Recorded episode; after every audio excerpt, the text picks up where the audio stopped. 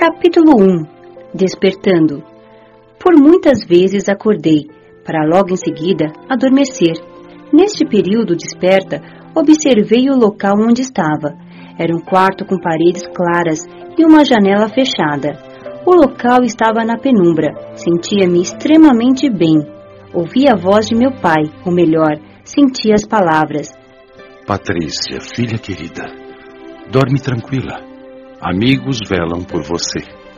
Esteja em paz. Embora essas palavras fossem ditas com muito carinho, eram ordens. Sentia-me protegida e amparada. Estava deitada numa cama alta, como as dos hospitais, branca e confortável. Acordava e dormia, até que despertei de fato.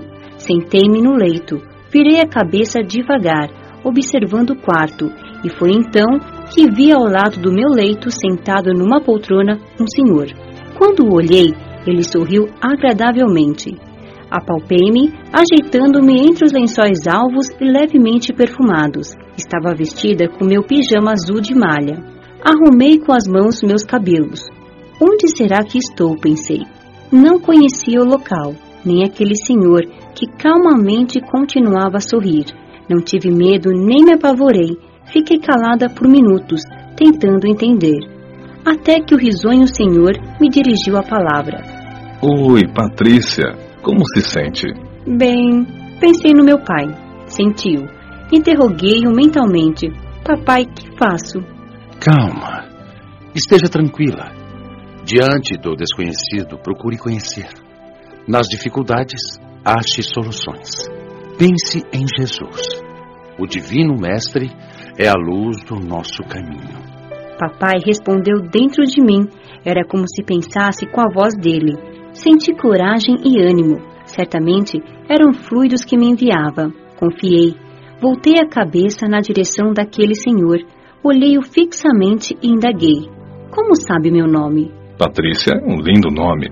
Conheço-a há tempo. Onde estou? Entre amigos. Realmente senti assim. Estava calma.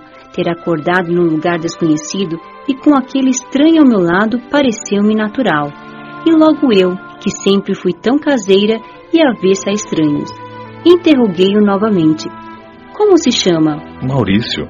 Sou amigo de seu pai. É médico? Trabalha em nosso centro espírita?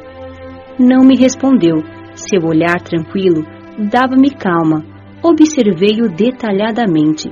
Ruivo, com sardas pelo rosto, olhos verdes, boca grande e sorriso agradável. Deixou que eu observasse. Minutos passamos em silêncio, até que ousei perguntar: Estou sonhando ou desencarnei?